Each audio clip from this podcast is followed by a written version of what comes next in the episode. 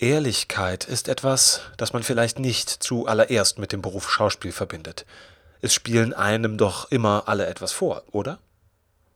Herzlich willkommen zu Brotlose Kunst, dem Podcast der Theaterakademie Köln, Folge 10.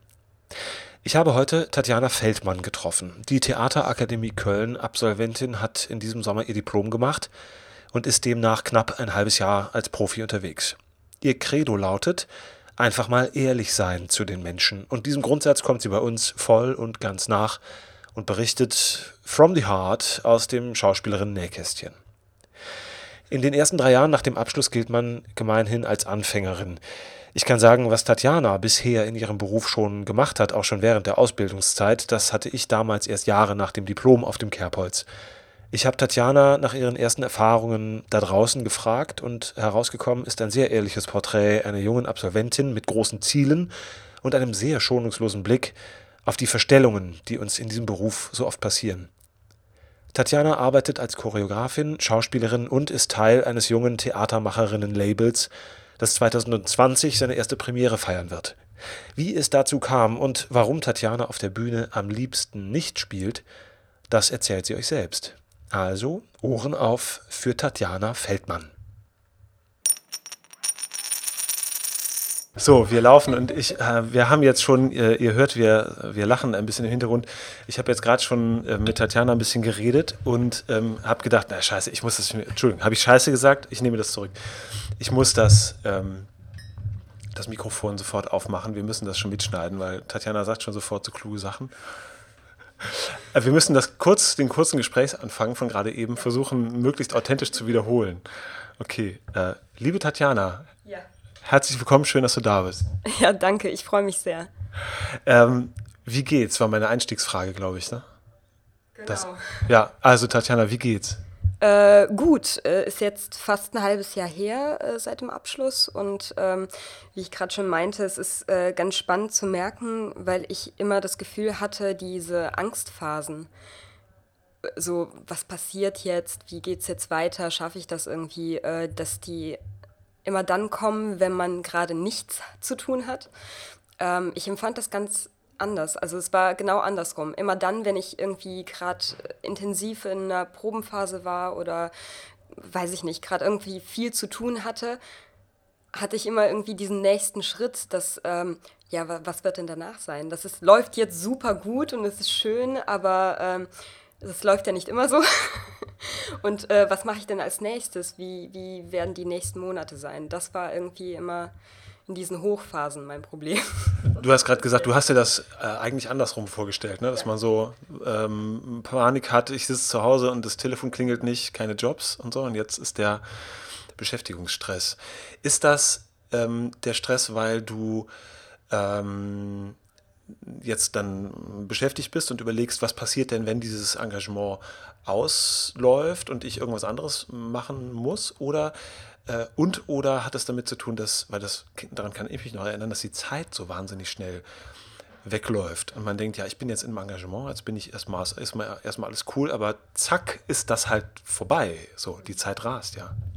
Äh, ja, ich denke ein Misch aus beidem. Und es ist natürlich dieses Nachklingen der letzten vier Jahre Ausbildung. Da war man halt eben in diesem in, diesem sicheren Umfeld und man konnte Fehler machen und man konnte auch mal was äh, nicht machen. und jetzt ist das halt eben nicht gegeben. Und das heißt, man muss, also man ist einfach gezwungen, immer einen Schritt vorauszudenken, was ist als nächstes. Und ähm, ich denke, ja, das ist einfach äh, ein ja, Misch, wie man gerade auch gefühlig ist, wie, wie, wie man gerade innerlich irgendwie äh, gesettelt ist. Das ergibt sich so daraus, ja. Ja, was, erzähl doch mal, was machst du denn gerade, was hast du in der letzten Zeit gemacht jetzt? Ähm, Im Juli, Anfang Juli war es, haben wir dein, euer Diplom gefeiert. Zusammen mit der Franziska Schmid und der Noel Fleckenstein hast du Abschluss gemacht. Und was war denn seitdem? Ja, ich hatte sehr, sehr großes Glück, denn ähm, schon vor Diplom wurde klar, dass ich die choreografische Leitung an der Opernwerkstatt am Rhein für eine Produktion übernehme, für Per Gint, das Rockmusical. Das heißt, ich wusste schon ganz genau, wohin ich gehe, wenn ich aus der Schule raus bin. Das war so, das ist also war definitiv meine Rettung, weil man hat immer so ein bisschen aus den Vorsemestern gehört, so, ah ja, und also manche, die hatten auch eben dieses Glück und manche halt eben nicht. Und dann fragt man sich dann doch, okay, jetzt bin ich dann raus, was mache ich jetzt? Gut, das äh, war schon mal gegeben. Das heißt, ich hatte erstmal ähm, eine sehr intensive Probenphase, wo ich für mich auch wahnsinnig viel gelernt habe, weil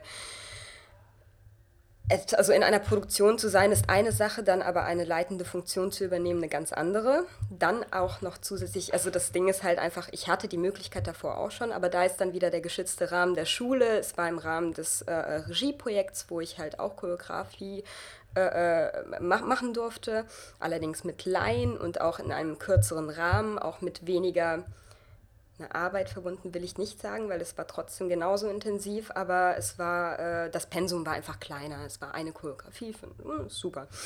Und da hattest du dann auf einmal, ich will jetzt, ich muss, ich müsste jetzt zählen, wie viele das sind, aber halt so fünf bis sieben Choreografien innerhalb von anderthalb Monaten mit Profis. Äh, da steigen dann die Anforderungen auch an sich selbst und dann, äh, ja, und dann gab es Momente, da kommt man so ins Schwanken und denkt sich, oh, was mache ich denn da gerade? Und äh, man wächst aber dran.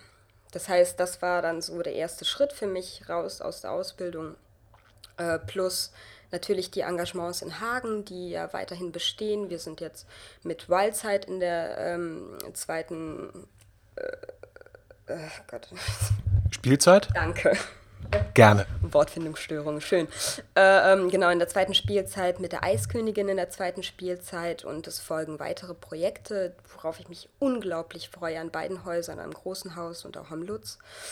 Ähm, dann ganz, ganz großes Ding und das ist eine sehr spannende Sache. Ähm, mit äh, Franziska und Noel haben wir zusammen ein Kollektiv gegründet.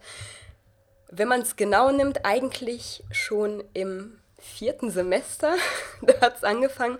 Das ist äh, ein sehr schönes Bild, weil ich habe es noch genau vor Augen, wie wir gerade zum Taiso äh, auf dem Weg sind und eigentlich aus Spaß ein Gespräch führen, ach, wie cool wäre das denn, wenn? So, und aus diesem Wenn wurde, wir machen's und äh, haben jetzt schon die Möglichkeit, eine Produktion zu machen für die Studiobühne Köln, die uns da sehr unterstützt, was ein ganz, ganz großes Glück für ein frisches, junges, neues Kollektiv ist, ähm, mit dem wir am 28. Februar sogar schon Premiere feiern, beziehungsweise wird das Stück heißen, und da sind wir jetzt gerade in der Vorbereitungs- und Recherchephase. Äh, genau, und das sind so die Sachen, die jetzt gerade anstehen und äh, noch für die nächste Zukunft noch bleiben.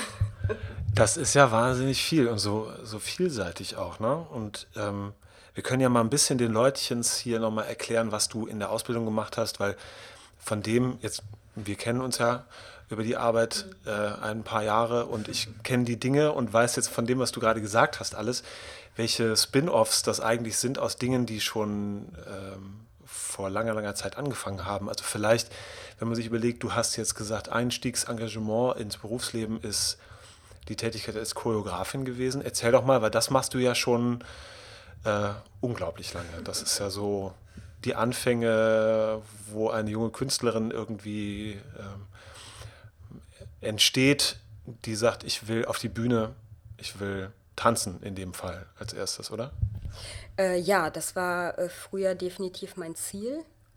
Hat sich eigentlich aus einem ganz tollen Projekt äh, ergeben, aus dem Sommertanz in Wuppertal. Das gab es damals noch so als ähm, äh, Sommerferienprojekt für, ich, ich glaube, 13 ausgewählte Künstlerinnen und Künstler, äh, die sich darauf beworben haben. Und das war so der Punkt in, innerhalb dieser sechs Wochen, wo ich gesagt habe, alles klar, das ist es.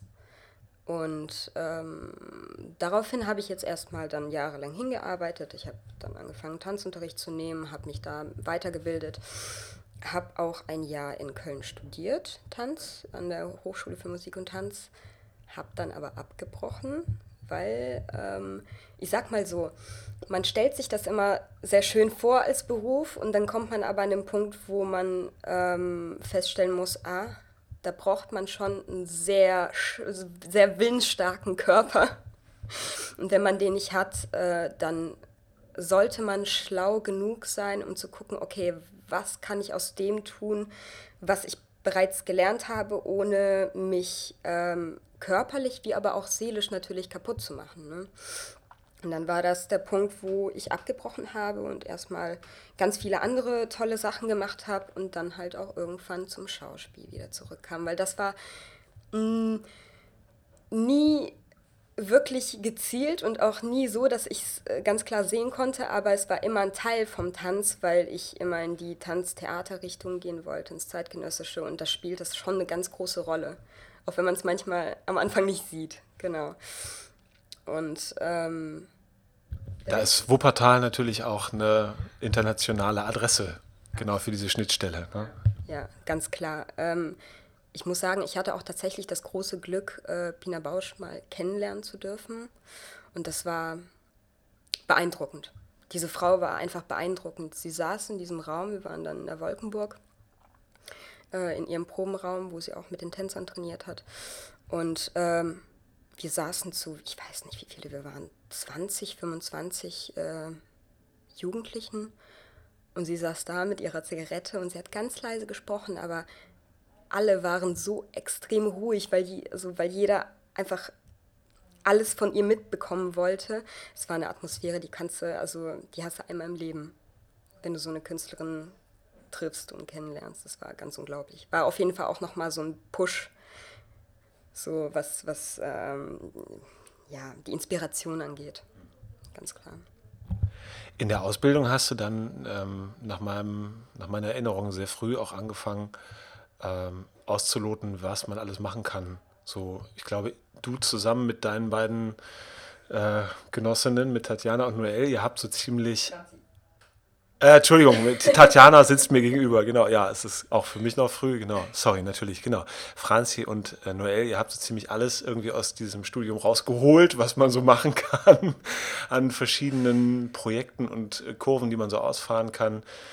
Ähm, ihr wart die Regieklasse die ähm, 2016 war das, 17 im Freien Werkstatttheater, genau, 17 muss es gewesen sein, ne? genau, im Freien Werkstatttheater ihre Inszenierung gezeigt hat. Da ähm, habt ihr ähm, zusammen eine, eine, künstlerische Arbeit begonnen, die, so wie ich es jetzt verstehe, sich in eurem Kollektiv fortsetzt, wo wir sehr darauf gespannt sind. Und ähm, diese, was du jetzt gesagt hast mit deiner Choreografie, mit dieser Leitungsfunktion, du hast noch später in anderen Regieklassen auch gecoacht. Na, du warst ja noch beteiligt. So. Ähm, erzähl uns doch mal ein bisschen was zu diesem, zu diesem Ausloten, weil das ist ja was, also wenn, mm, ohne jetzt einen Werbeblock einschieben zu wollen, aber das ist ja so, danach suchen wir ja. Wir suchen ja nach Menschen, die Lust haben zu sagen, ich bin Schauspielerin oder Schauspieler und kann auch ganz viele Dinge. Ne? Weil wir wissen, der Beruf ist sehr hart, in dem Teil der Welt, in dem wir leben, ist es einer der eher härteren Berufe. Das heißt, man sollte sich selber breit aufstellen. Das mussten wir dir nicht sagen, das hast du automatisch gemacht. Kannst du, die Frage ist vielleicht sehr global gestellt, aber kannst du mal sagen, wonach du da gesucht hast oder, oder suchst? Was ist das, was, mhm. dich, was dich antreibt, über diese Spartengrenzen hinaus zu denken? Ich glaube, es ist tatsächlich alles und nichts. Ich glaube, ähm, es sind zwei Richtungen. Einmal sich von allem frei zu machen, was man schon kann. Und gleichzeitig alles zu kombinieren, um Grenzen zu überschreiten. Ähm, ich meine, jeder von uns, äh, der dann ins erste Semester kam, hat ja irgendwie so ein gewisses Päckchen mitgebracht an Eigenschaften, an, weiß ich nicht, also Fähigkeiten an Charakterzügen. Und ähm, ich muss mich da sehr an eine Unterrichtsstunde von einer alten Dozentin, der Irina, äh, erinnern, in der es darum ging, abzulegen. Und sie hatte uns ähm, hingestellt und hat uns ganz viele Eigenschaften gezeigt und Zettelchen an den Körper geklebt und äh, was uns quasi dann als Mensch oder als, als äh, Charakter dargestellt hat. Und da ging es halt, das war der Moment, wo ich verstanden habe, ah, es geht erstmal nicht darum, noch mehr draufzupacken, sondern erstmal das abzulegen, was man schon hat, um wieder frei äh, zu sein zu entdecken, was man eigentlich noch alles könnte. Und ich glaube, dass, also das, ich war irgendwie nie dabei, das alles zu kategorisieren, so in, ah, okay, ich kann Tanz, ah, okay, äh, möchte ich mehr ins Sprechen rein, möchte ich, ähm, weiß ich nicht, ins klassische Theater, möchte ich, es war, es, es, es ist ein Probierprozess. Hauptsache offen bleiben, das ist, glaube ich, alles, was man braucht. Gibt es so gesehen ähm, einen großen Unterschied zwischen Ausbildungszeit und der Zeit nach dem Diplom? Hm, ähm, ja, klar. äh, ja, ich glaube, ich hoffe, das hört sich nicht anmaßend an, aber äh, der Lernprozess beginnt erst nach, nach der Ausbildung. Ganz klar. Also man sammelt sich halt in vier Jahren alles Mögliche an Repertoire an und ähm, Fähigkeiten, die man ausbaut. Also alles super. Und dann geht man raus und dann steht man da und äh, steht unter Profis, was vielleicht auch erstmal so einen kleinen Druck noch mit sich bringt, weil äh, man denkt sich immer so, ah, ich habe gerade erst angefangen, ich bin so ein Frischling, so wie verhalte ich mich? Mm. Und man, man hat auch das Gefühl, oh, ich darf gar keine Fehler mehr machen. Und dann fängt man an zu lernen. Und über Produktion, über Prozesse, über Menschen, die man kennenlernt. Und äh, ja, da geht es halt erst richtig los. Nicht mal, nicht mal dieses, ah, ich darf keine Fehler mehr machen, sondern einfach nur, okay, was kann ich überhaupt mit dem Repertoire, was, mir, was ich mir in den letzten vier Jahren angeeignet habe, was kann ich damit überhaupt machen? Ne? Ja, doch. Ist es denn äh, eine Zeit gewesen, die vier Jahre, wo du ähm, in all dem Ausprobieren auch gedacht hast, da, da komme ich an Grenzen, die kann ich jetzt nicht überwinden? Also gab es so, gab so Krisen, wo du gesagt hast, dass A, ah, vielleicht, vielleicht ähm, ist das eine Grenze, die ist nicht zu packen? Durchgehend. Doch, wirklich durchgehend. Äh, es ist, ich muss sagen, tatsächlich die Zeiträume, in denen man sich sicher war und äh, dachte, ah ja, geil, jetzt habe ich es gerafft, waren relativ kurz im Vergleich zu denen, wo man dachte, oh mein Gott, ich schaffe das alles nicht. Was kann ich eigentlich? Aber ich glaube, das ist, also rückblickend ist das definitiv der wichtigere Prozess. Da zu sitzen und vielleicht auch mal diesen Einbruch zu haben zu sagen, boah, ey, ich, weil ich kann eigentlich gar nicht. Was, was ist das? Weil das, weil da fängt es halt an, dass man sich selber nochmal neu hinterfragt und sagt, okay, was ist es denn, was ich kann und was ist es, was ich nicht kann. Also man selektiert dann auf einmal selbst und reflektiert sich auch als Mensch nochmal neu und ähm, kommt dann halt eben auf diese neuen Wege. Man muss nur dranbleiben. Motivieren, ganz, ganz wichtig. Hm, mal 100% geben. Was hat dich motiviert in diesen Situationen, wenn du gedacht hast, oh, ja, jetzt geht's nicht weiter? Oh, das ist schwierig. Das ist, ähm, ich glaube, das war jedes Mal anders. Aber ich finde halt auch Motivation, dieses eben dieses 100% geben, ist, äh, besteht für mich immer aus der Frage, was ist mein Ziel? Also was will ich eigentlich? Und ähm, immer ganz, ganz groß, äh, ähm, was will ich als Schauspielerin? Da gibt es ja 10.000 Antworten. Will ich berühmt werden? Will ich äh, Kohle verdienen? Will ich weiß ich nicht, will ich ähm, meine Message in die Welt verbreiten mit dem, was ich liebe, äh, kann man, glaube ich, sich stundenlang drüber unterhalten. Und ich glaube aber, es ist halt nicht dieses Schwarz oder Weiß, es sind all diese Graustufen und all diese Antworten, die zusammen halt diese 100% ergeben. Ne? Also von allem halt ein paar Prozent. Und je nachdem, wie man das für sich selbst auslotet, ist das halt so ein Gleichgewicht. Und diese 100% sind das, was dich dann motiviert dieser Misch aus allem. Und das stellt ja jeder für sich selbst zusammen. Und natürlich gibt es dann auch Tage, wo man dann halt eben, weiß ich nicht, 120 Prozent gibt. Und dann die Tage, in denen man 65 Prozent gibt, weil es halt einfach echt scheiß anstrengend ist. Ist halt einfach so.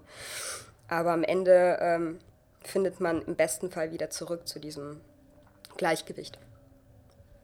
Und das wird immer motivieren. Das ist so wie, wie, wie mit dem Fahrtweg wurde ich auch immer ganz oft, Tatjana, wie schaffst du das denn jeden verdammten Tag? Vier Jahre lang von Wuppertal nach Köln und wieder zurück und die Uhrzeiten. Ich denke mir, ja, ich sagt ja keiner, dass es einfach oder nicht nervig ist, gerade mit der, darf man das sagen, der Deutschen Bahn. Das darfst du sehr, sehr laut, darfst du das sagen. Vielen Dank, Deutsche Bahn. Ähm, aber es ist nicht so schlimm, wenn du weißt, wofür du es tust. Wir haben dich ja tatsächlich, die bescheidene Tatjana, immer als Beispiel angeführt. Geht doch, man kann pünktlich zum Unterricht erscheinen, selbst wenn man nicht in der Stadt wohnt. Wobei das ist ja ein klassisches Phänomen. Die, die am nächsten wohnen zur Schule, sind ja häufig die, die am ehesten ja, zu spät halt kommen. Gemütlich, man wird einfach gemütlich. Verstehe ich voll. Ja. Ich weiß auch nicht, wie das gewesen wäre, ähm, wenn ich hier gewohnt hätte, aber also gerade in Wuppertal und mit der Bahn. Da rechnest du dir irgendwann einfach diese halbe Stunde Puffer ein. Und wenn du Glück hast, kommst du genau pünktlich. Und ey, ich sag ja auch nicht, dass ich nie zu spät kam, aber das ist dann, dann hat man diesen Puffer einfach noch.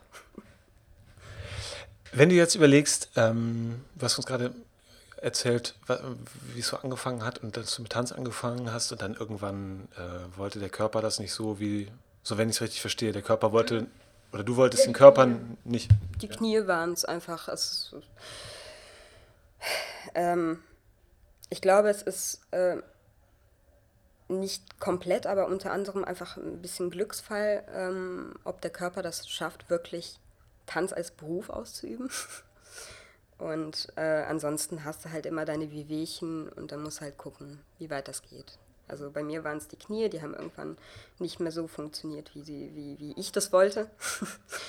und äh, ähm, so, dass ich halt auch irgendwann die Hälfte des Unterrichts auch gar nicht mehr mitmachen konnte. Und das macht ja einfach absolut keinen Sinn mehr. Ja, wenn man anfängt, sich kaputt zu machen, dann, dann ist ja Quatsch. Ja, dann hast du dich umorientiert. Ähm, du hast ja auch äh, Dreherfahrung. Mhm. So. Was ähm, wie, wiefern würdest du sagen, hat sich in den ähm, Jahren, seit du diese Entscheidung getroffen hast, ich werde irgendwie Schauspieler, dein Bild von dem Beruf geändert? So, weil wir versuchen ja viel auch zu erklären, wie der Beruf wirklich ist.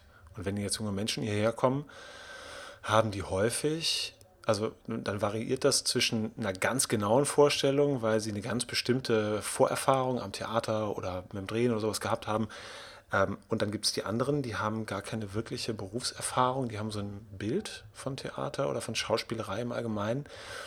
Wie war das bei dir? Erzähl doch mal vielleicht, was, was du so, wie du dir zu Beginn der Ausbildung vorgestellt hast, dass der Beruf sein würde und ob sich das Bild verändert hat, inwiefern es sich verändert hat und wenn du jetzt zurückblickst mit der Erfahrung von heute und auch so, wie du dir vorstellst, wie das so, wie das so weitergeht. Hm. Äh, ich setze mal einen Ticken weiter hinten an. Und zwar vor Jahren. Da war ich äh, in der Pubertät, ganz klar. Und da hat meine Mutter schon zu mir gesagt, Tatjana, geh zum Schauspiel, geh auf eine Schauspielschule. Und ich war immer so, dass ich, nein, Schauspielschule auf gar keinen Fall, das muss von innen kommen. Mhm. Genau. So, das habe ich dann auch äh, ein paar Jahre lang so gemacht. Das ist auch spannend, ist auch ein cooler Prozess äh, für sich selbst zu erfahren, ah, woraus kann man das, was man spielt, ziehen. Ist aber auf Dauer auch nicht ganz so gesund, wie man ja bekanntlich weiß. also du meinst, dass man seine schauspielerische Genialität ohne Hilfe ausschließlich aus sich selber heraus. Ja, aber auch vor allem ähm, äh, den die, die Gefühligkeit, die man dann in einer Rolle hat, einfach aus sich selbst rauszuziehen. Ne? Das ist interessant, aber ich würde es keinem empfehlen, auf Dauer so zu machen. Ohne zu lernen, wo bin ich privat und wo genau. bin ich persönlich. Aber genau. die, die Gefühle sind, haben eine Schnittmenge mit meinen privaten Gefühlen, aber es, ist, es bin nicht ich, der da, die da steht. Meinst du das? Ja, genau, richtig. Und ähm, ich muss sagen, am Anfang der Ausbildung hatte ich, glaube ich, so gar keine Vorstellung von Schauspiel. Also es war für mich einfach da, aber ich hatte jetzt nicht so diesen Blick darauf. Ich meine, ich wusste, was ein Schauspieler macht, ich wusste, wo sie zu finden sind grundsätzlich, aber äh, von dem Beruf selbst, glaube ich, hatte ich sehr wenig Vorstellung. Und nach der Ausbildung muss ich jetzt tatsächlich sagen, es fällt mir schwer, mittlerweile wirklich zu sagen Schauspielerin. Ich empfinde es eher als Künstler, weil ein jeder von uns, wenn er hier auf die Schule kommt und auch danach, ist für, also meiner Meinung nach absolut Künstler. Weil da sehe ich halt den Unterschied. Wir werden ausgebildet in sehr viele verschiedene Richtungen.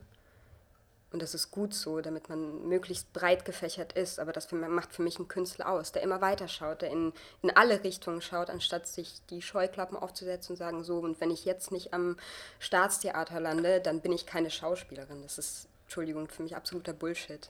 Das, ist, das schränkt so sehr ein, auch äh, äh gerade in der Kreativität, die ein jeder von uns braucht. Ich glaube, was für mich sehr wichtig geworden ist, ich habe, ich, also, mh, mm, die Dankbarkeit ist ganz, ganz groß geworden ähm, der Technik gegenüber. Ganz wichtig, weil eben, weil das dieses Bild von, ah, ich muss das alles aus mir selbst rausholen, verändert hat, mir viel mehr Möglichkeiten gegeben hat, mit mir als Charakter auf der Bühne umzugehen, aber auch ähm, ja, andere Gedankengänge, die ich zum Beispiel in einer ähm, Rollenausarbeitung mache. Das ist, also, es gibt viel mehr Spielraum, es macht, es macht einfach viel mehr Spaß. Also wir meinen hier die Schauspieltechnik ja. und nicht etwa Licht- und Tontechnik, nur um das mal zu präzisieren. Genau, ja, die Licht und Ton hilft ja. auch, das ist schon, aber genau, du meinst Schauspieltechniken, genau. Handwerk. Genau, richtig. Ähm,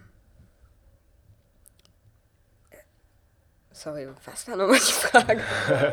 ja, die Frage kreist so um äh, darum, was ist so dein Bild von, ja. von Schauspielerei und ähm, äh, der Gedanke, den ich, den ich sehr spannend fand, zu sagen, ähm, du empfindest dich, also das Label, was du dir selber gibst, ist äh, eher das der Künstlerin als das der Schauspielerin.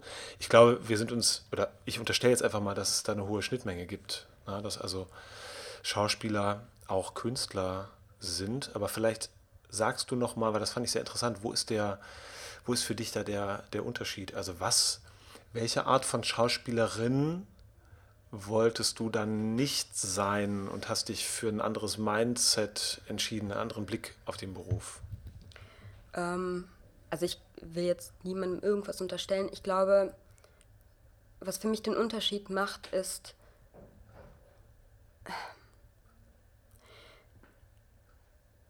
die Motivation, nie an den Punkt zu kommen, dass man sagt, so und jetzt bin ich ausgelernt, also so jetzt bin ich halt Schauspieler, ich äh, kann das und jetzt stelle ich mich auf die Bühne und mache das, sondern ähm, diese Neugierde beizubehalten, immer weiter zu forschen, was kann ich und was, also was gibt mein, mein Mindset und mein Körper halt her. Und ich glaube, das ist halt der Unterschied, weil sobald du anfängst zu forschen, in alle Richtungen, und das, also für mich ist mein Körper zum Beispiel sehr wichtig. Es kommt klar aus dem Tanz auch, aber auch, weil ich glaube, es ist, also es ist halt einfach eine Einheit mit meinem, mit meinem Gedankengut und äh, mit meiner Seele und mit dem, wie ich mit meiner Umwelt auch umgehe. Und äh, sobald ich das all, erhaltlich sehe, äh, einhalt, ein, uh, ganzheitlich? Ganzheitlich, das war das Wort. Ähm, bin ich automatisch Künstlerin und eben nicht nur Schau also Schauspiel ist für mich eine Kategorie, aber Künstler sein ist für mich eher wie so ein Leitbild, wie so ein berufliches und ja menschliches Leitbild einfach. Was für Strukturen brauchst du? Weil wir reden ja auch in dem Beruf viel über, über Strukturen, über den Arbeitsmarkt und über Märkte. Mhm. Und es gibt ja dieses, ähm, da, da haben wir uns ja schon gedanklich lange von verabschiedet, aber es gibt ja immer noch dieses Klischee, dass ähm, so eine Vorstellung, dass ich als Schauspielerin erst dann erfolgreich bin, wenn ich irgendwo fest an einem Staat- oder Staatstheater engagiert bin. Also dieser ganz enge Fokus. Ähm, was ist die Struktur, in der du dich bewegen möchtest, die dir dann dieses, dieses Erfolgserlebnis bescheren kann, dich als Künstlerin ganzheitlich zu fühlen? Also nach welchen Rahmenbedingungen suchst du? Was, was brauchst du als Künstlerin? Ich glaube tatsächlich, die Rahmenbedingungen Bedingungen liegen in mir selbst. Ähm, dafür brauche ich sehr wenig von außen. Also so wie ich jetzt zurückblicke, mir hat alles Spaß gemacht, was ich bis jetzt gemacht habe. Ich habe an allem etwas äh, mitnehmen und lernen können und ich hatte auch eben in, in äh, gescheiterten Momenten trotzdem meine Erfolgserlebnisse. Deswegen glaube ich, es liegt sehr oft an einem selbst, wie, äh, wie, wie man sich seine Rahmenbedingungen gestaltet. Es hat auch viel mit Selbstdisziplin zu tun. Das ist also das ist so ein äh, äh, Klischee, was ich sehr gerne bestärke, weil es einfach tatsächlich so ist. Und du triffst alle, alle Arten von Menschen und Künstlern und Schauspielern und was weiß ich, also alle möglichen Leute aus dem Bereich. Und ähm, es, ich finde, es kristallisiert sich schon heraus, wer. Jetzt muss ich aufpassen, was ich sage. Verdammt. ähm, ja, einfach wer, wer dieses Selbstdisziplin in sich trägt. Das spürt man ganz stark beim Arbeiten, aber auch äh, im privaten Sinne. Man merkt es einfach. Und ähm, ich glaube, ich wiederhole das jetzt gerade schon ziemlich oft, einfach offen bleiben. Das, das schafft absolut äh, jede Rahmenbedingung, die du jetzt gerade in dem Moment brauchst. Und äh, mit sich selber einfach sehr wach sein. Was, also eben die, das jedes Mal wieder neu zu hinterfragen, was brauche ich gerade, was habe ich hier für Bedingungen, wie kann ich es mir selbst schön gestalten oder ähm, äh, ja, ja, wach bleiben. Äh, klingt auch nach so einer Variante Achtsamkeit zu gucken. Das ist ein etwas gescholtener Begriff dieser Tage und da wird mhm. viel so drunter gepackt, was irgendwie zeitgeistig klingen soll, aber ähm, wie kriegt man das hin? Also wenn ich mir überlege, die, die Ausbildung ist ja eine intensive Zeit. Man steht ja auch ständig irgendwie unter einem Beweisdruck. Wir versuchen den zu mindern, so gut es geht, aber es ist ja einfach, einfach so. Und ähm, du weißt ja eigentlich spätestens ab der Aufnahmeprüfung, ähm, weil wir es da auch sagen, man arbeitet für einen Bereich, der ist recht voll. Also es ist ein Arbeitsmarkt, der ist nicht gerade leergefegt, wo man sagt, jeder Mensch, der da reinkommt, findet sofort einen Job. Äh, wie kriegt man das hin, äh, Achtsamkeit zu üben unter Erfolgsdruck und Existenzangst? Was gibt dir, was gibt dir da die nötige Kraft und die nötige Lust, auch sich dem immer wieder auszusetzen? Das ist ja auch was man könnte ja auch sagen, ich versuche irgendwie in einem Beruf Fuß zu fassen, wo ähm, ich mehr Sicherheit habe. Ne? Das ist ja ein wichtiger, wichtiger Begriff und ich glaube, Sicherheit und Achtsamkeit sind so, die stehen ein bisschen auf Kriegsfuß. Wie kriegst du diesen Spagat hin? Ich denke, Achtsamkeit mit sich selbst fängt an bei Ehrlichkeit mit sich selbst. Ähm, für mich hat es tatsächlich damit, also ich kann es ja mal erzählen, so die ersten, glaube ich, drei Semester, da war ich am Ende des Semesters immer so, dass ich entweder umgekippt bin oder irgendwie halbtot krank war, sonst irgendwie was. Und ähm, ich sag mal, manche früher, manche später, aber ich glaube, jeder von uns kommt irgendwann an den Punkt, wenn sowas mal öfter mal passiert ist, dass man sich dann hinsetzt und sagt, so, und was ist das Problem? Und äh, wenn man schlau ist, dann fängt man tatsächlich bei sich selbst an und eben nicht bei der Umwelt oder Außen, Außenwelt, äh, die dich beeinflusst, so, sondern guckt, was mache ich denn gerade irgendwie für mich richtig und falsch was kann ich ändern. Und wenn das passiert ist, hatte ich zumindest das Gefühl, kommt es so halb von ganz alleine, diese Achtsamkeit, weil man einfach anfängt, anders mit sich selbst damit umzugehen. Also mit, mit ja, mit diesem Berufsfeld und auch mit, den, mit dem Stress, der einhergeht. Und ähm, ich echt unterschiedlich, auch in den Situationen. Ich glaube, also ich bin zum Beispiel ein Mensch, ich stehe total auf Stress, leider. ich bin auch leider ein absoluter Workaholic. So, ich, kann ich bestätigen. Ja, ja, ich äh, kann das nicht so gut mit den Pausen. Äh, und da muss ich sagen, manchmal muss man sich halt auch einfach zwingen. Und auch mal Nein sagen, ganz, ganz wichtig. Und ich, also ich hatte vielleicht auch das Glück, dass ich es halt einfach jetzt in der Ausbildung lernen durfte, konnte, musste, auch mal Nein zu sagen. Mm. Ohne auf sich selbst wütend zu sein. Und dann nicht da zu sitzen und sagen, ah Mensch, jetzt habe ich da eine Chance verpasst und das ist ja total blöd, sondern eher zu, zu, zu gucken, okay, ich habe jetzt Nein gesagt, was, also wofür gibt es mir den Raum? Also für andere Sachen, für Erholung, für äh, wieder in eine Kreativität kommen, mal auch ab, also wirklich einfach nichts tun. Ne? ja. Hat dir ja augenscheinlich nicht geschadet. Also es gab ja trotz all der, der Neins, die dann irgendwann kamen, ich weiß noch, dass wir, du warst ja Schülersprecherin, warst Semestersprecherin bei Veranstaltungen, häufig die erste, die da war und die letzte, die wieder gegangen ist, so, bis wir irgendwann äh, trotz äh, der ganzen Hilfe, die du da warst für uns hier, gesagt haben, Tatjana, du darfst auch mal Nein sagen, aber ähm, gab ja sicherlich auch Situationen, wo du Angebote ausgeschlagen hast? Oder hast, würdest du sagen, naja, ich habe eigentlich alles an, an Jobs so äh, mitgenommen im Verlauf der Ausbildung? Ich überlege gerade tatsächlich. Ich überlege gerade wirklich sehr angestrengt. Ich glaube tatsächlich,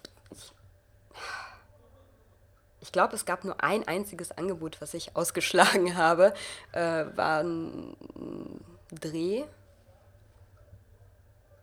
aber auch nicht, weil ich mich da nicht imstande gefühlt habe oder zu, zu stressig war, sondern einfach aus äh, persönlichen Gründen, weil es äh, Gründen, weil es ähm, nicht meinen Vorstellungen entsprochen hat, wie also ja, wie ich mir die Rolle oder das Projekt vorstellen würde für mich.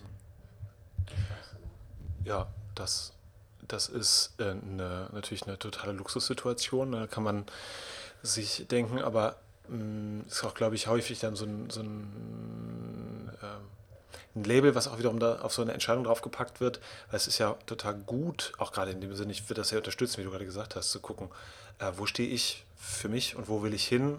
Und das auch als Gradmesser zu nehmen, auch mal zu was Nein zu sagen. Ähm, nicht bloß, weil es zeitlich nicht klappt oder weil man vielleicht sagt, der Aufwand in Relation zu der Kohle, die ich da bekomme, weil es vielleicht irgendwie ein Studentenfilm oder sowas und da kriegt man, wenn überhaupt, nur so ein Mini-Honorar oder so ähm, sondern zu sagen, es entspricht nicht meinen, meinen Vorstellungen, wie ich arbeiten möchte oder was ich so machen möchte. Ähm, wie siehst du das denn? Also auch hier möchte ich jetzt vorsichtig formulieren, wir sagen ja häufig, guck dir erstmal alles gut an. So. Also äh, in dem Sinne, sag nicht zu schnell irgendwas ab, aber auch sag nicht zu schnell irgendwas zu. Du solltest erstmal dankbar sein darüber, wenn du gefragt wirst. So. Äh, dass, wenn man gefragt wird, heißt das, man ist irgendwie aufgefallen. Das ist ja schon gut. So, es geht nicht ausschließlich darum, dass man auffällig wird, aber äh, dass man natürlich irgendwie aus der Masse heraussticht aufgrund der Sachen, die man, die man kann, die man so mitbringt dann sollte man sich Angebote sehr gut angucken und wenn man, äh, wenn was dagegen spricht, auch in der Lage zu sein, zu sagen, nee, ich mache das nicht.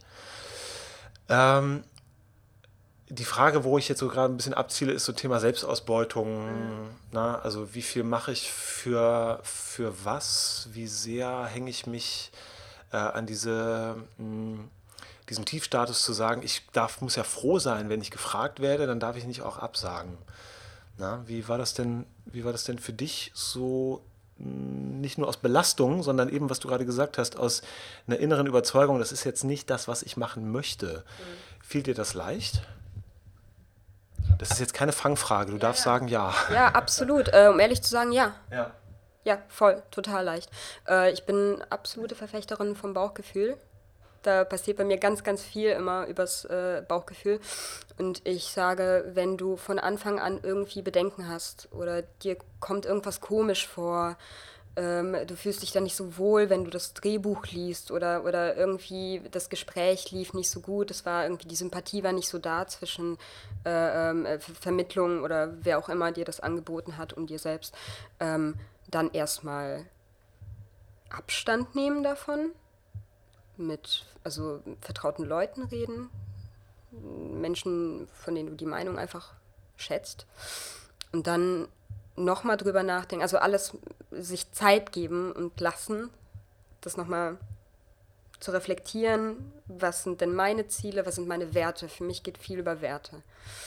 Ich, ähm, bei aller Offenheit, die ich mir da lasse, ähm, finde ich es wichtig, meine Werte nicht äh, ja, zu verraten. Und die hatte auch jeder für sich selbst. Also, ne, die entsprechen ja nicht der Allgemeinheit. Und äh, äh, wenn du dann immer noch ein schlechtes Gefühl hast, dann lieber Nein sagen. Es ist, ich finde es sehr traurig und es ärgert mich sehr, dass dieses Klischee von äh, als junge Schauspielerin müsste ich jedes Angebot annehmen, weil ich muss ja erstmal Material sammeln, vorankommen, Leute, Kontakte schaffen, sonst wie. Aber es gibt ja Millionen Wege, das zu tun, ohne dich selber dabei zu verraten. Und ich finde es sehr, sehr schade, dass das immer noch so festklebt an, äh, äh, an äh, frisch ausgebildeten Schauspielerinnen. Es klebt auch an den äh, SchauspielerInnen äh, in der Ausbildung. Ne? Das ja. sehen wir ja auch das daran, dass wir, ähm, wir finden es ja hier so, sagen wir systemisch von, aus dem Schulkonzept heraus sehr gut, wenn man schon von Beginn der Ausbildung an Chancen wahrnimmt. So, jetzt muss man sich gucken, wie sieht so eine Chance aus. Ne? Und wir haben ja mittlerweile einen relativ aufwendigen Prozess wenn man ein Angebot bekommt, muss man Projektanträge ausfüllen, muss da von Pontius zu Pilatus laufen und Unterschriften sammeln. Wenn so ein Projekt genehmigt wurde, ein externes, äh, dann nur in bestimmten Zeiträumen und auch nur eigentlich eins pro Semester und, und, und. Weil die Angebote, also der Markt ist für Schülerinnen und Schüler, so meine Wahrnehmung, sehr offen, weil die sind ja günstig. Ja, der Michael Mayer, der war ja auch hier im im Interview, der hat das ja auch erzählt, dass er sagte, ja, ich, ich bin jetzt noch in der Ausbildung, das heißt, ich verstehe gerade, dass ich attraktiv bin für mhm. viele, weil ich bin günstig und diese Systematik funktioniert ja auch so ein bisschen. Ähm, ich brauche jetzt noch kein volles Honorar, weil ich bin ja noch in der Ausbildung. So, da ist ja auch irgendwo ein bisschen was dran, denn ein voll ausgebildeter Schauspieler, Schauspielerin ist natürlich statistisch gesehen vermutlich ein bisschen leistungsstärker als jemand, der noch mitten in der Ausbildung ist. Soweit ist das ja nachvollziehbar. Ähm, aber wie, ähm, wie siehst du das jetzt gerade in diesem Übergang von ähm, Ausbildung zu Beruf? Weil du bist ja ähnlich wie der Michael auch schon in der Ausbildung, zum Beispiel jetzt nach Hagen mhm. gekommen. Und erzähl doch mal ein bisschen da, weil du hast jetzt ähm, in der Zeit, wir haben seit zwei Jahren diese Kooperation mit dem Stadttheater Hagen, äh, über die Anja Schöne, die das Lutzhagen leitet, ist es zustande gekommen. Und ähm, wie hast du dein Arbeiten dort wahrgenommen, gerade an diesem Übergang zwischen dem, der, der, die Studentin, die ihr Diplom macht und dann zur äh, Profi-Anfängerin wird? Ähm, wie war die Zeit an so einem Haus? Es ist, hat ja ganz bestimmte Strukturen. Na, wie war deine Wahrnehmung dieser Zeit? Ich muss sagen, im Großen und Ganzen wahnsinnig herzlich.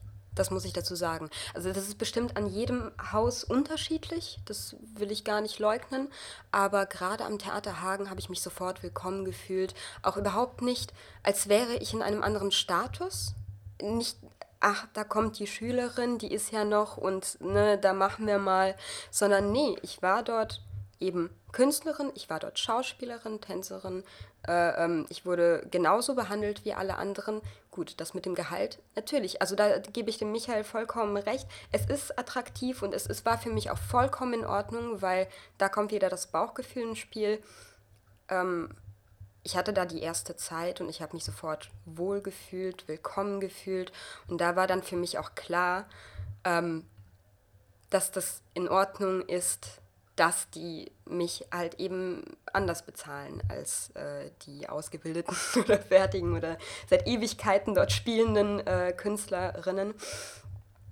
Ähm, aber das muss man halt abwägen, wenn man sich irgendwo nicht willkommen fühlt und man wird so bezahlt und dann kommt dieser Übergang, man hat gerade dann sein, sein Diplom gemacht und man weiß, man bekommt eigentlich dann auch andere Gagen und ähm, man wird auf einmal nicht so behandelt, dann sollte man sich definitiv Gedanken drum machen.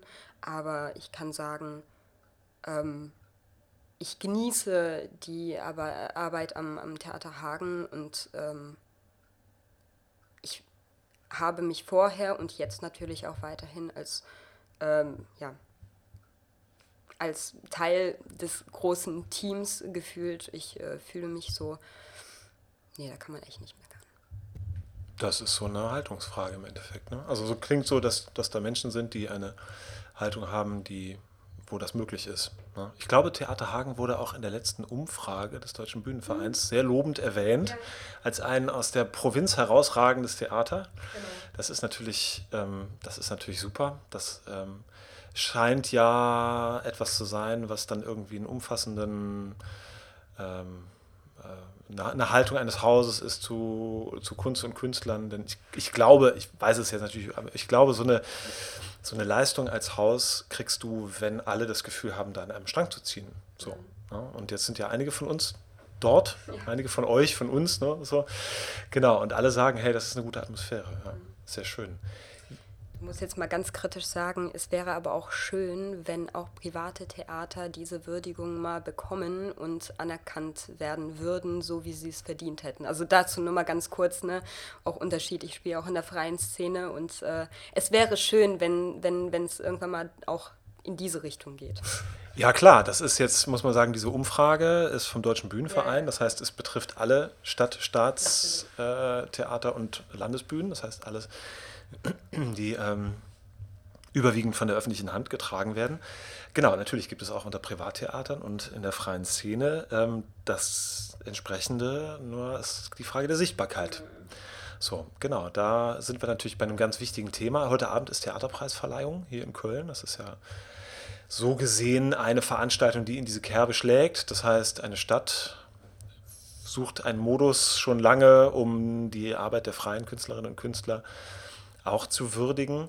Ähm, was ist so, wie siehst du das für dich? Also in welchen Stellenwert hat diese Unterscheidung zwischen, zwischen öffentlicher Hand, äh, Stadttheater, Staatstheater, freie Szene, also die Unterschiede in der, in der wirtschaftlichen Ausrichtung, äh, die Unterschiede in den Strukturen, die sind, glaube ich, ähm, jetzt nicht so sehr das Thema, ne, sondern für dich in der Arbeit als Künstlerin, welchen, ähm, vielleicht welche Unterschiede spürst du? Das fände ich mal ganz interessant. Wo erlebst du diesen Unterschied? Äh, oder vielleicht auch, wo erlebst du ihn nicht? Und äh, welche Rolle spielt der für dich? Hast ja gerade schon ein bisschen mhm. in die Richtung gesagt. Also grundsätzlich würde ich mir wirklich, äh, wünsche ich mir auch schon seit Jahren, dass das mehr verschwimmt ich äh, weiß nicht, wie oft ich schon im Gespräch hatte und äh, äh, mit verschiedensten Leuten, dass ich mir wirklich sehr wünsche, dass gerade die äh, Stadttheater und die Staatstheater äh, ihr Mindset öffnen würden mehr für mh, mm, freie Inszenierungen, für Kollektive, für ich weiß nicht, wie kritisch das ist, was ich jetzt gerade sage. Wir haben hier äh, alle Freiheiten, sprich. ähm, es ist nun mal einfach Tatsache, dass gerade in der freien Szene mehr äh, Kritik auf der Bühne ausgeübt wird, was ich absolut richtig und wichtig finde. Blöderweise hat die freie Szene immer genau das Publikum, was es halt eben eh schon weiß. Das ist cool, aber es ist auch sehr schade, weil mm, es immer nur zu einem Teil sichtbar ist. Und beim Stadt- und Staatstheater ist es nun mal einfach so, das Publikum ist mehr, sieht aber diese ganzen tollen Sachen, die es auf der, in, der, in der freien Szene gibt, nicht. Ja, das ist so, so diese Filterblasen. Ne? Man hat so genau. seine Fan-Community und äh, die ist dementsprechend so groß, wie das Marketingbudget ist, um es mal etwas genau. zugespitzt zu formulieren. Ne? Und es wäre doch einfach wunderschön, wenn man diese beiden, ich sag mal, Sparten vermischt und irgendwie Nutzen gegen, also voneinander ziehen würde. Es, es, es, ich weiß nicht, also es, bestimmt ist das ein super komplizierter Prozess, von dem ich überhaupt keine Ahnung habe, aber ich stelle mir das wahnsinnig einfach vor, indem man sich doch mal zusammensetzt und kommuniziert. Ähm, ich glaube, das ist das so ein bisschen, was fehlt, dass, dass die Kommunikation zwischen der freien Szene und den Staat, äh, Staatshäusern, dass, dass die einfach nicht da ist. Und ich finde es so traurig, es wäre so einfach. Es gibt Formate, die das versuchen, so Doppelpassförderung, also auf so einer ganz äh, eskalierten Ebene von Gruppen, die sich lange schon durchgesetzt haben, die auch dementsprechend wirtschaftlichen gewissen äh, Faktor haben. Ähm, da passiert das schon. Diese Doppelpassförderung versucht, also finanziert vom Bund, versucht freie Szene und äh, Staatstheater zusammenzubringen. Und interessanterweise klappt das, was ich so höre, äh, mäßig.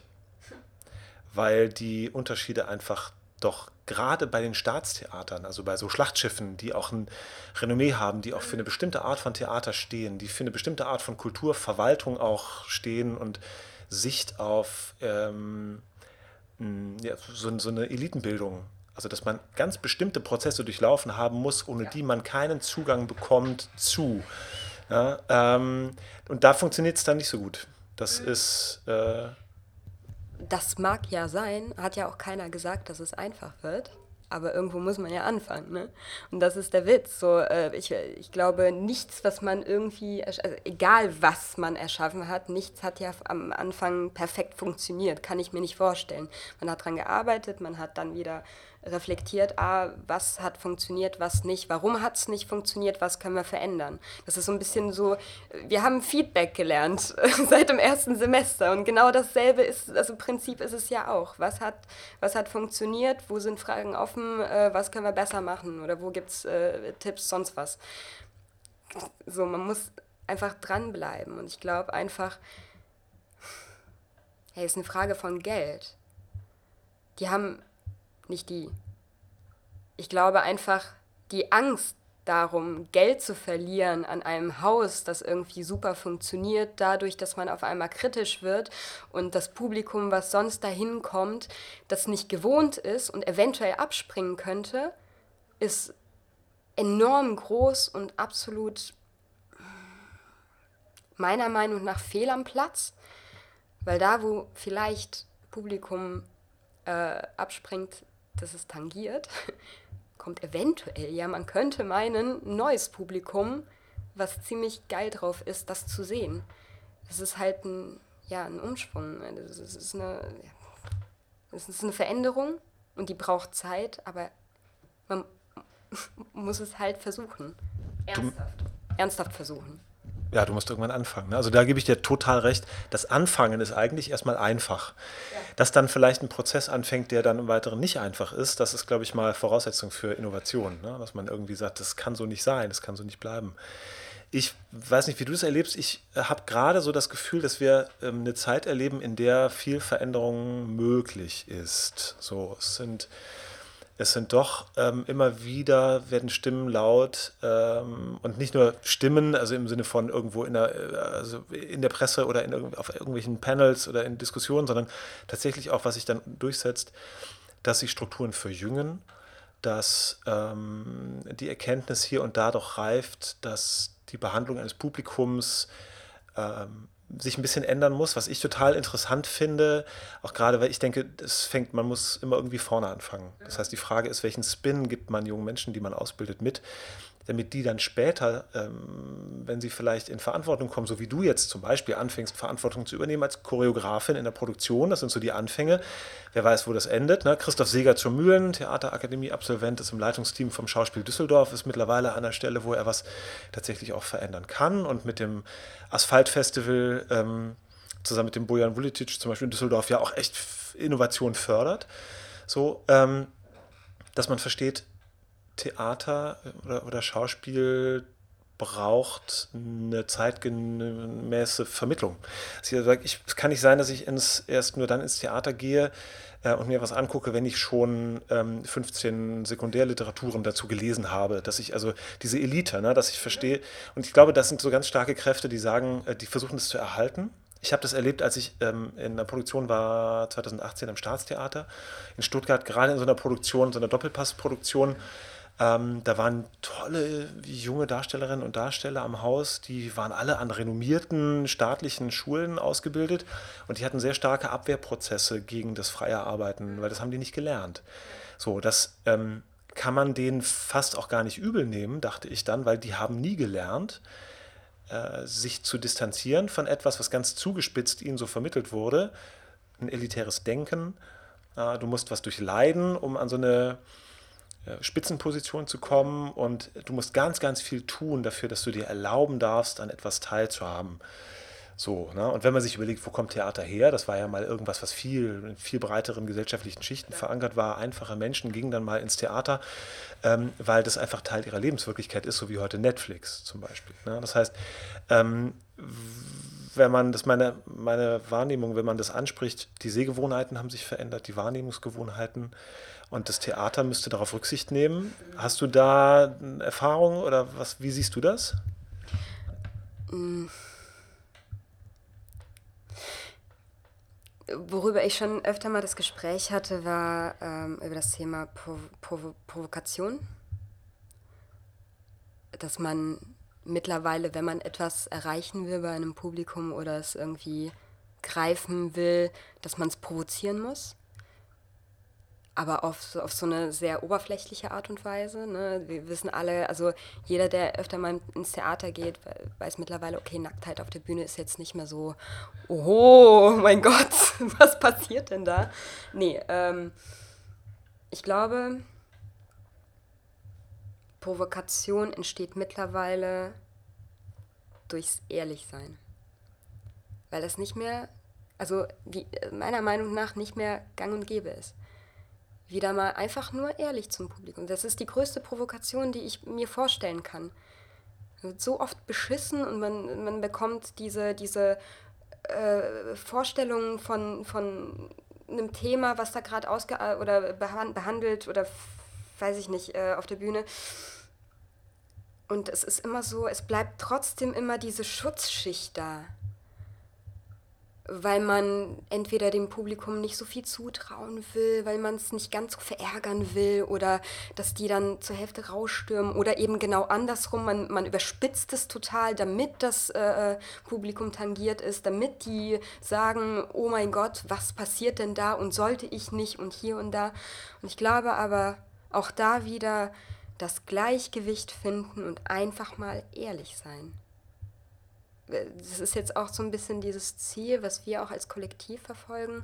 Ähm, unser Stück wird sich um den großen Rahmen Beziehungen drehen, aber auch da versuchen wir ja nicht die mit dem Finger, oh du, du, du, böse und das ist gut und das ist schlecht und solche Arten von Beziehungen gibt es, sondern wirklich eher zu dem Kern zurückzugehen, zu sagen, ja, aber was ist denn außerhalb dieser romantischen Vorstellung oder der Filme, die wir, Entschuldigung, zuhauf äh, sehen? Was, was ist denn eigentlich ehrlich und alltäglich und was macht es, das, also ja, was ist so der Kern?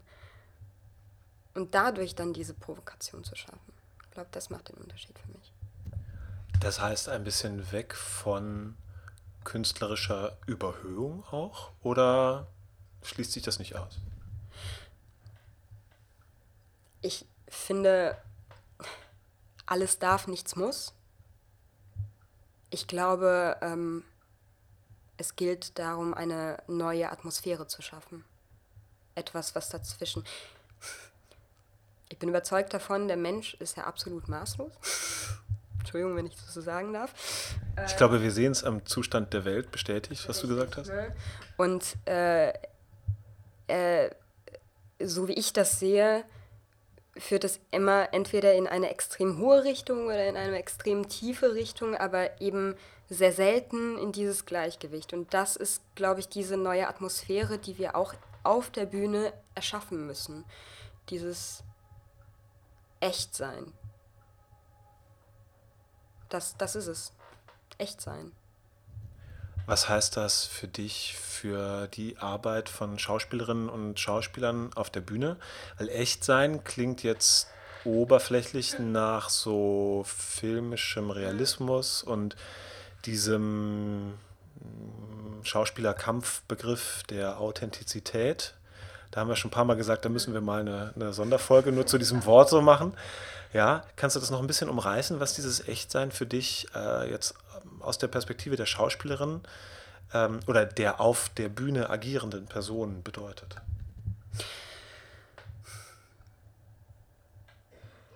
Da lande ich dann wieder bei dem ehrlich zu sich selbst sein. Ich finde, es liegt immer an ähm, der oder dem Agierenden auf der Bühne selbst, äh, inwiefern man was zulässt. Ich finde es absolut wichtig, sich weiterhin durch Schauspieltechniken und äh, Ähnlichem zu schützen davor, wer ich jetzt auf der Bühne bin und wer ich im Privaten bin, wenn ich dann rausgehe. Aber ich glaube, wenn wir davor diesen Prozess durchgemacht haben von was, ähm, was interessiert mich denn zum Beispiel privat an dem Thema und was kann ich daraus schöpfen, ohne mich selbst irgendwie in irgendeiner Weise in Gefahr zu bringen, äh, wird man allein dadurch schon viel offener für das Thema, für das, was man erarbeitet, für das, wie man auf der Bühne damit umgeht. Jetzt ist es so, wir haben das große Glück hier in der Ausbildung, äh, ähm, einfach äh, sehr viele verschiedene Arten und Weisen von Theater kennenlernen zu dürfen, sodass äh, ich für mich tatsächlich entdeckt habe, dass ich auf der Bühne sehr gut freisprechen kann, was ich niemals gedacht hätte, ähm, was halt auch zu einem gewissen Grad ins Private überrutscht. Ähm, man hat äh, vielleicht eine Performance gesehen äh, zum 15-Minuten-Festival in der Studiobühne Köln, ähm, wo wir dann auch anfangen, mit dem Publikum umzugehen, wo wir die vierte Wand wirklich einreißen und sagen, so, und jetzt gehen wir ins Publikum und unterhalten uns mit denen. Und ähm, das ist halt dieser gewisse Grad, den ich privat zulasse, weil ich für mich vorher festgelegt habe, aber was ist denn das Thema für mich? weil ich ehrlich zu mir selbst war, weil ich weiß, wie in, inwiefern es mich auch tangiert. Das heißt, die Empathie ist ganz anders dem Publikum gegenüber, weil ich vielleicht sogar dann provoziere trotzdem, aber ich weiß, inwiefern es mh, hm, treffen könnte und ich weiß, wie ich anders damit umgehen muss und dass ich jeden einzelnen Zuschauer als Individuum nehme und eben nicht nur als Masse, die da sitzt mit, was weiß ich, 200 Zuschauern oder wie viel auch immer, sondern dass ich zumindest im Hinterkopf immer wahrnehme, da sitzt immer ein Individuum pro Sitz und das reagiert anders auf das, was ich ihm gerade gebe oder auch nicht. Und deswegen muss ich auf alles eingestellt sein. Dann macht man sich dann wieder offen. Es ist wie so ein Kreislauf von all dem, was ich vorhin gesagt habe. Es äh, fügt sich dann wieder zu einem. Und klingt ganz anders als so die Vorstellung, die viele Menschen, glaube ich, von Schauspielern haben. Die wollen ja bloß spielen, gibt denen Text und gibt denen Bühne und Kostüm und dann wollen die sich da austoben. Ähm, ist das, das ist ja ein relativ hoher Anspruch auch an die eigene Beteiligung, die auch künstlerische Involviertheit der auf der Bühne Agierenden für so eine Produktion. Das heißt, so wie du es jetzt beschreibst, verschwimmen ja auch dann die Grenzen der Mitgestaltung zwischen Regie und zwischen Schauspiel, ähm,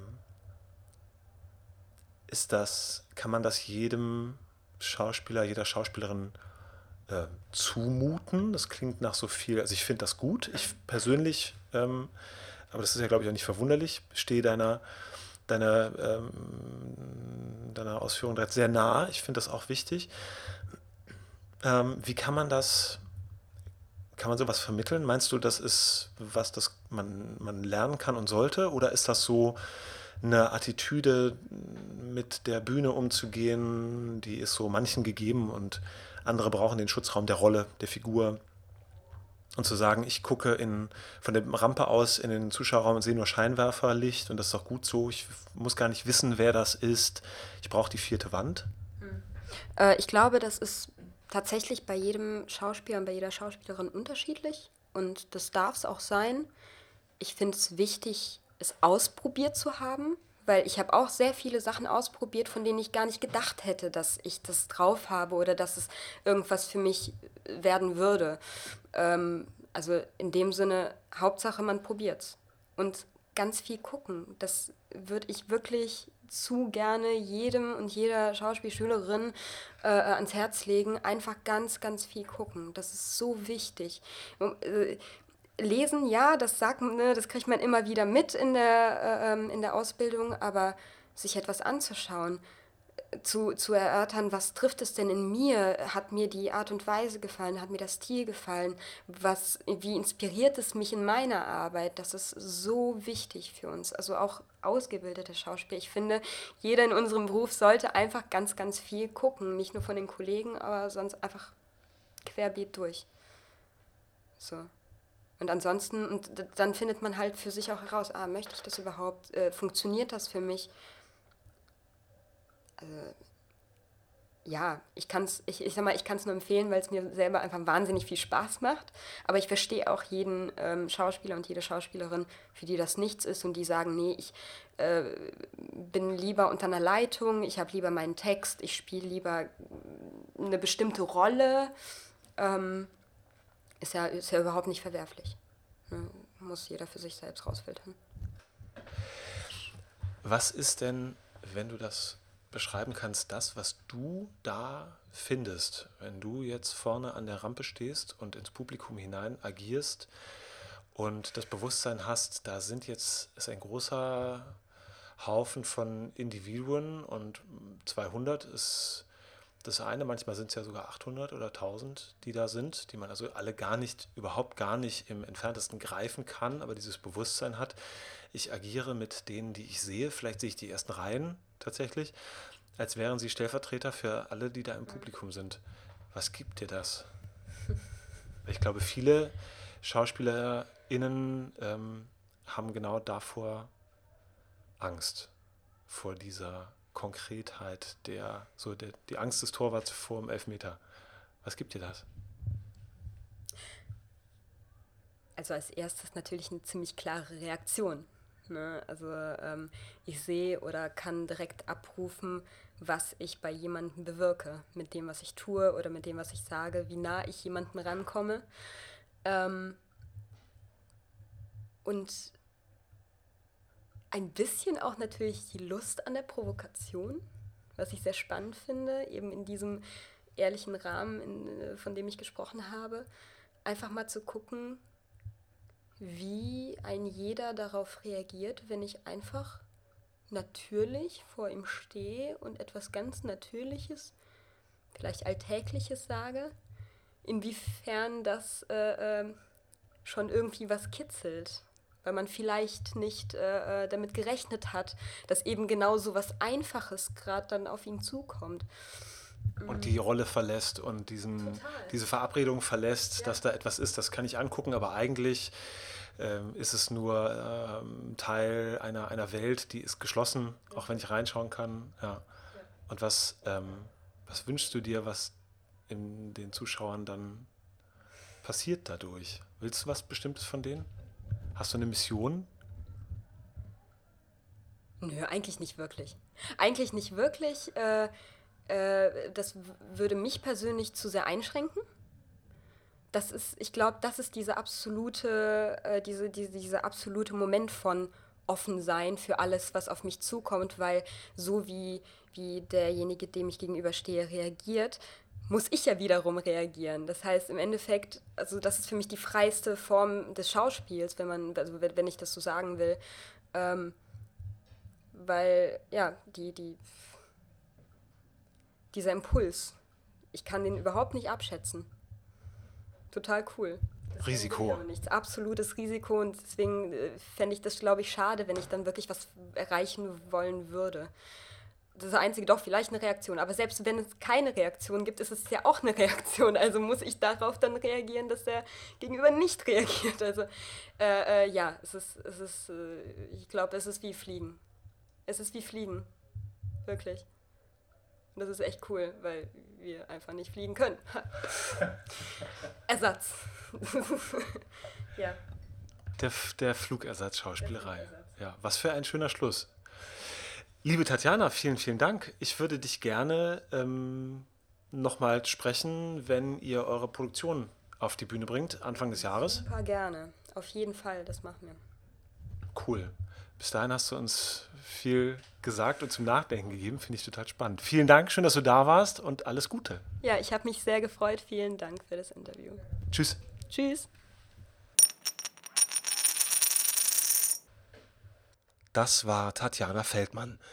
Alle Infos zu ihrer ersten eigenen Inszenierung als Profi zusammen mit Noel Fleckenstein und Franziska Schmid findet ihr demnächst auf der Webseite der Studiobühne Köln. Wir werden das Trio im Januar oder Februar 2020 dort besuchen und nehmen euch mit zu den Proben. Das wird sicherlich total spannend. Ein Schmankerl kann ich schon mal nebulös ankündigen für die Feiertage. Auch an Heiligabend und an Silvester, das sind nämlich beides Dienstage, gibt es natürlich eine Folge von Brotlose Kunst.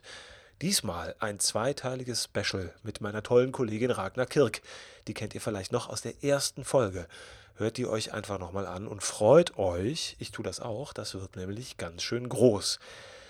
In diesem Sinne, danke fürs Zuhören, macht es gut, bis bald, alles Gute wünscht euch euer verschnupfter Robert Christot. Tschüss.